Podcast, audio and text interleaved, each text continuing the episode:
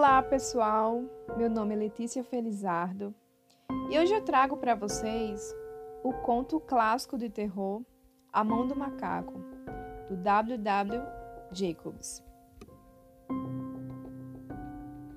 Lá fora, a noite estava fria e úmida, mas na pequena sala de Laburnão Vila, os póstigos estavam cerrados e o fogo ardia intensamente.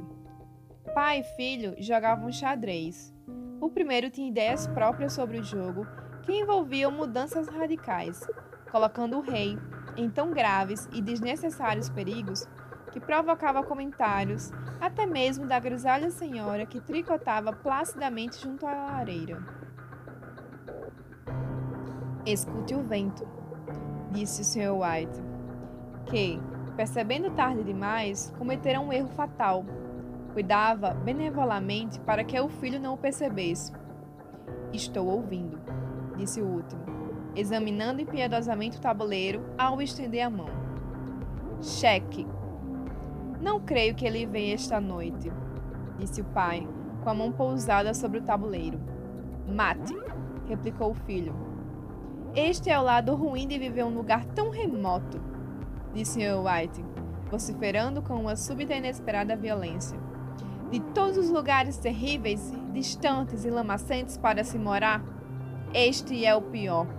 O caminho é um lamaçal e a estrada é uma torrente. Não sei o que essa gente está pensando.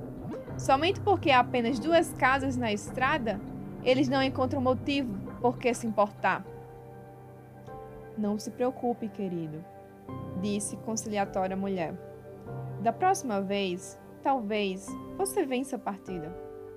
O Sr. White ergueu os olhos bruscamente, a tempo de interceptar um olhar de cumplicidade entre mãe e filho. As palavras morreram em seus lábios e ele escondeu um sorriso de culpa sob a barba fina e grisalha. Aí vem ele! disse Herbert White, quando o portão bateu barulhentamente e passos pesados se aproximaram da porta. O velho levantou-se com uma pressa hospitaleira Ouviram-no cumprimentar o visitante, que retribuiu o cumprimento. A senhora White tossiu delicadamente quando o marido entrou na sala, seguido por um homem alto e corpulento, de olhos pequenos e face avermelhada. Major Morris, disse ele, apresentando-o.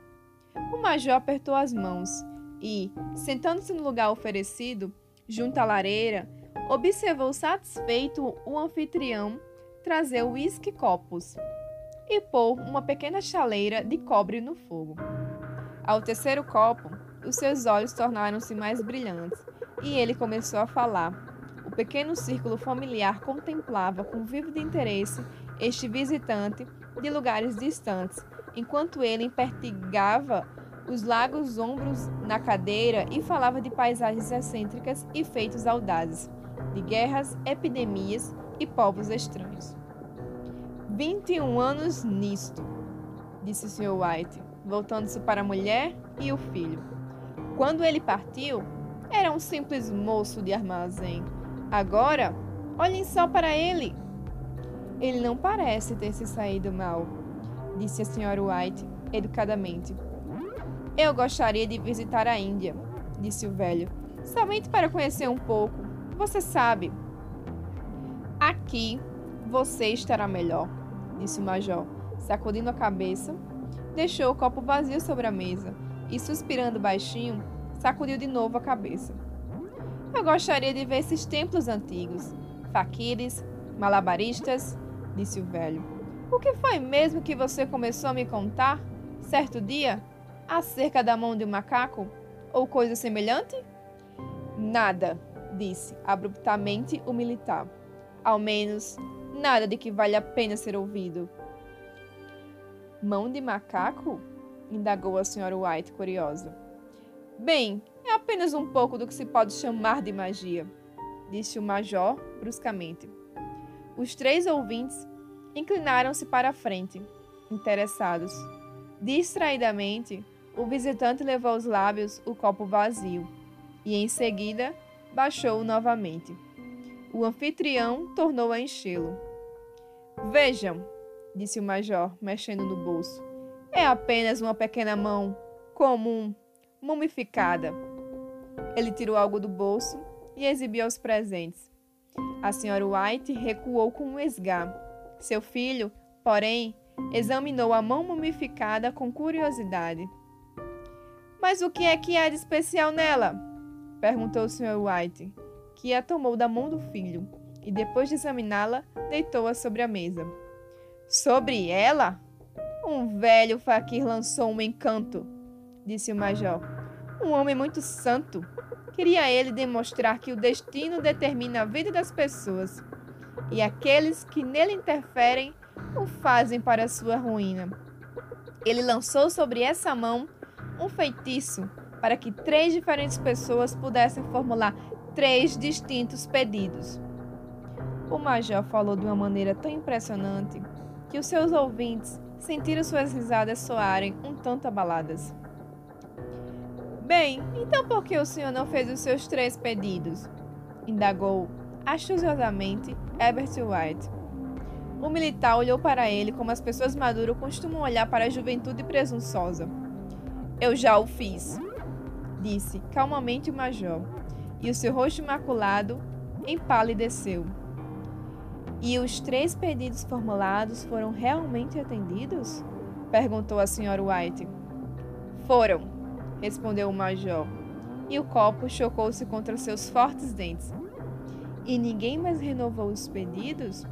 perguntou a velha senhora. A primeira pessoa teve sim os seus desejos satisfeitos, respondeu.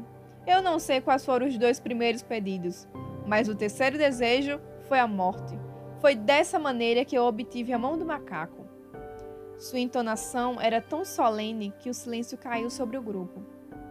Se você conseguiu realizar todos os três pedidos, Mois, a mão não lhe serve mais para nada, disse por fim o velho homem.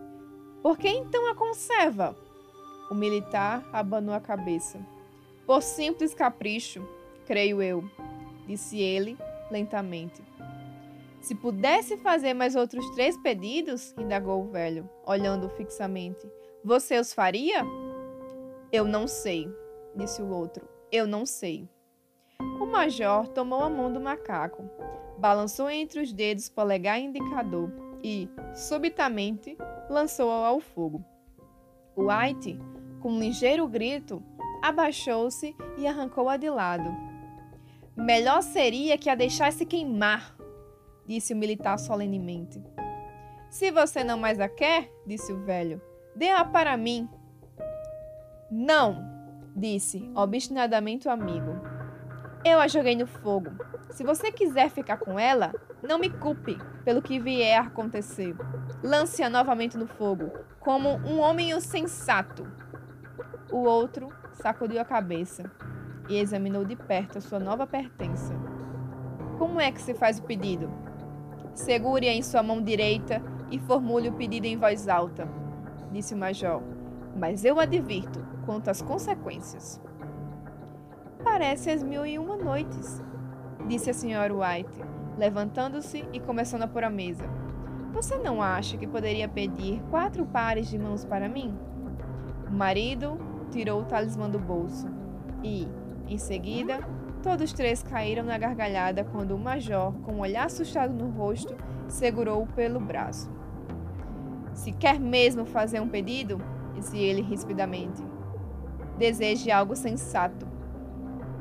O Sr. White guardou novamente o amuleto no bolso e, arrumando as cadeiras, chamou o amigo à mesa com um aceno. Durante o jantar, o talismã foi, de certo modo, esquecido, e depois os três escutaram, Encantados, o segundo capítulo das aventuras do militar na Índia. Se a história sobre a mão do macaco não for mais verdadeira do que a que ele nos contou, disse Ebert, quando a porta se fechou atrás do convidado, a tempo de ele apanhar o último trem. Então, não devemos dar muito crédito a ela. Você deu alguma coisa pela mão? Perguntou a Sra. White, olhando atentamente para o marido. Uma bagatela, disse ele, corando levemente. Ele não queria receber, mas eu o fiz aceitar. E ele insistiu novamente para que eu a jogasse fora. Sem dúvida, disse Ebert com um horror fingido. Vamos ser ricos, famosos e felizes. Pai, somente de início, peça para ser um imperador, e o senhor não mais será dominado por mamãe. Ele correu em volta da mesa, perseguido por uma injuriada senhora White, armada com uma capa de poltronas. O Sr. White sacou a mão do macaco do bolso e olhou para ela com um ar de dúvida. Eu não sei o que pedir. Isto é um fato, disse ele lentamente. Parece-me que tenho tudo quanto quero. Se o senhor liquidasse o débito da casa, ficaria muito feliz, não é mesmo? Disse Ebert com a mão pousada no ombro do pai. Bem, peça então duzentas libras. É justamente o que lhe falta. O pai, com um sorriso envergonhado da própria credulidade, ergueu o talismã, enquanto o filho, com uma expressão solene, um tanto comprometida pela piscadela dirigida à mãe, sentou-se ao piano e extraiu alguns acordes grandiloquentes. Eu desejo duzentas libras, disse o pai em voz clara. Um belo acorde de piano felicitou as palavras mas essas foram interrompidas por um grito estridente do velho homem. A mulher e o filho correram até ele. Ela se mexeu, disse ele com um olhar de nojo para o objeto que cairá ao chão. Quando eu formulei o meu pedido, ela se contorceu em minhas mãos como uma cobra. Bem, eu não estou vendo dinheiro, disse o filho enquanto a apanhava e a punha sobre a mesa. E aposto que nunca o verei. Deve ter sido sua imaginação, pai, disse a mulher, olhando ansiosamente. Não faz mal, não ouvi nada, mas, ainda assim, a coisa me abalou. Sentaram-se perto da lareira novamente, enquanto os homens terminavam de fumar os seus cachimbos. Lá fora, o vento soprava ainda mais vigorosamente. O velho sobressaltou-se ao ouvir o som de uma porta batendo no andar superior. Um silêncio estranho e deprimente abateu-se sobre todos os três e os envolveu até que o velho casal se levantou para dormir. Espero que o senhor encontre o dinheiro enrolado em um grande saco, bem no meio da cama, disse Ebert ao dar-lhe boa noite. E algo de terrível, agachado em cima do guarda-roupas. O espreite enquanto o senhor embolsa o seu ganho fácil. Ele permaneceu sentado, sozinho, na escuridão. Observava o fogo fenecer e via rostos formando-se nas chamas. A última cara era tão horrível, tão simiesca, que ele a contemplou, com assombro. A imagem era de uma vivacidade tal que Ebert, com um sorriso inquieto, procurou na mesa um copo d'água para jogar sobre ela. Agarrou a mão do macaco, sentindo um breve calafrio. Então limpou a própria mão no casaco e retirou-se para a cama.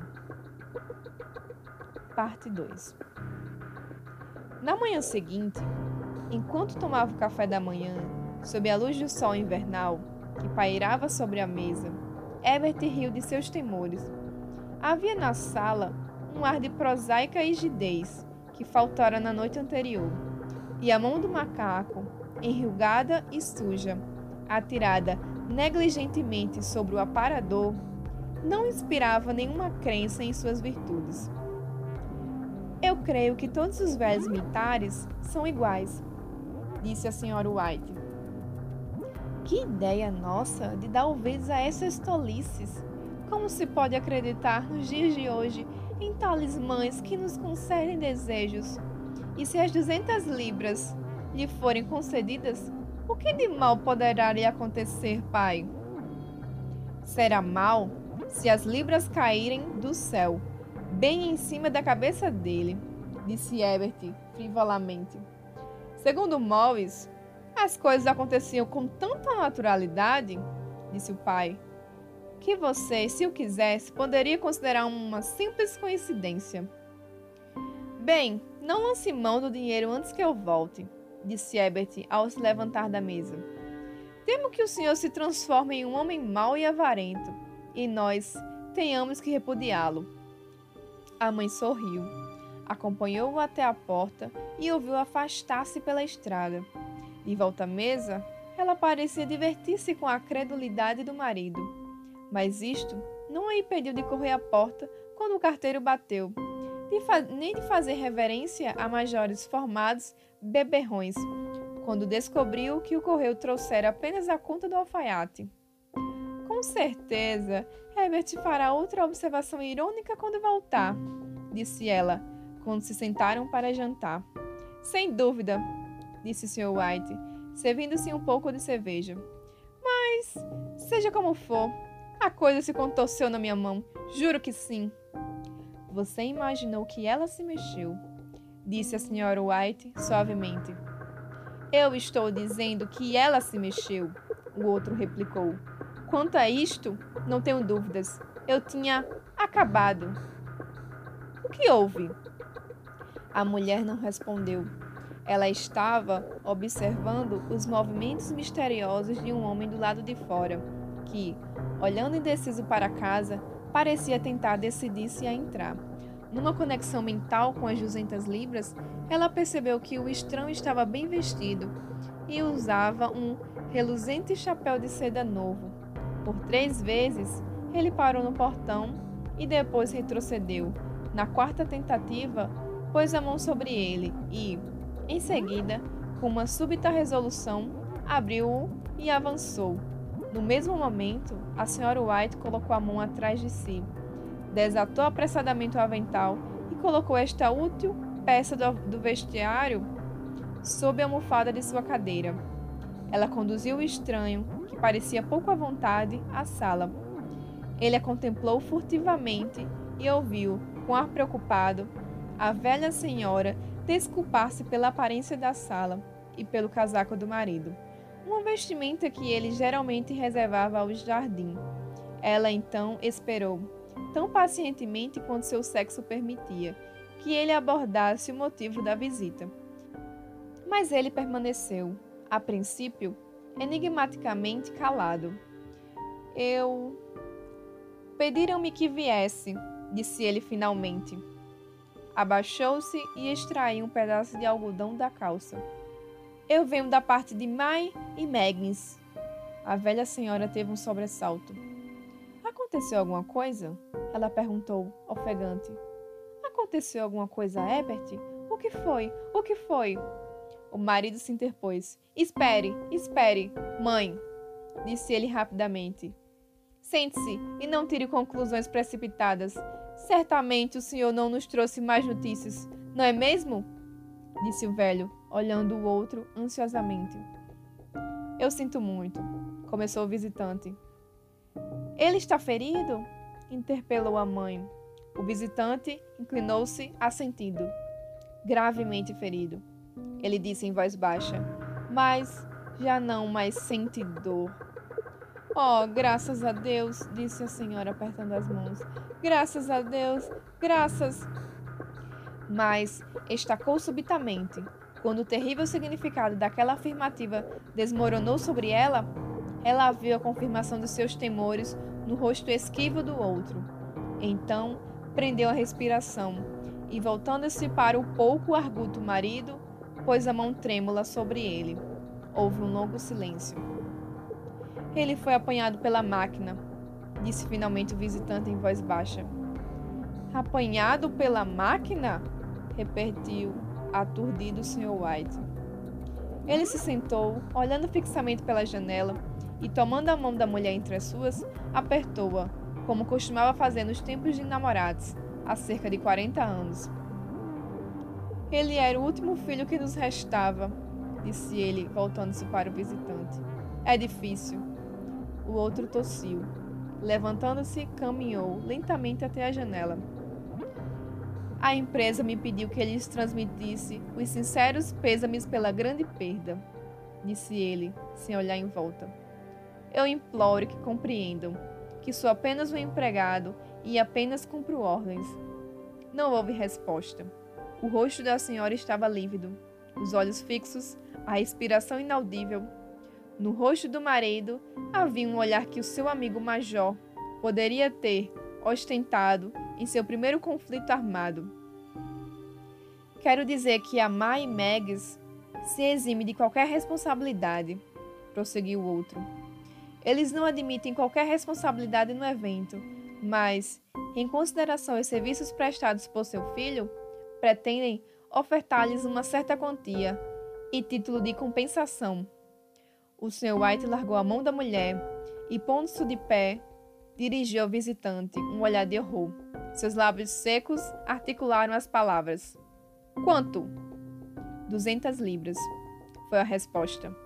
Sem atinar para o grito da esposa, o velho sorriu debilmente, estendeu a mão como um homem cego e caiu desfalecido como um fardo no chão.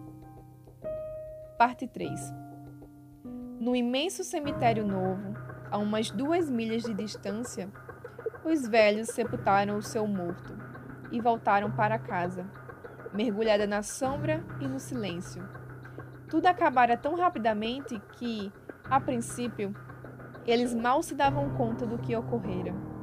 Permaneceram em um estado de expectativa, como se algo mais estivesse por acontecer. Algo que lhes aliviasse aquele fardo, pesado demais para os seus velhos corações. Mas os dias se passaram e a expectativa deu lugar à resignação. A resignação sem esperança dos velhos, às vezes tomada erroneamente por apatia. Algumas vezes eles sequer trocavam uma palavra, pois agora não tinham mais sobre o que conversar, e os dias eram longos e tediosos. Foi cerca de uma semana depois que o velho, acordando subitamente de noite, estendeu a mão e viu que estava sozinho. O quarto estava escuro e o som de um choro lastimoso vinha da janela. Ele sentou-se na cama e ficou a escutar. Volte, disse ele ternamente. Você vai sentir frio.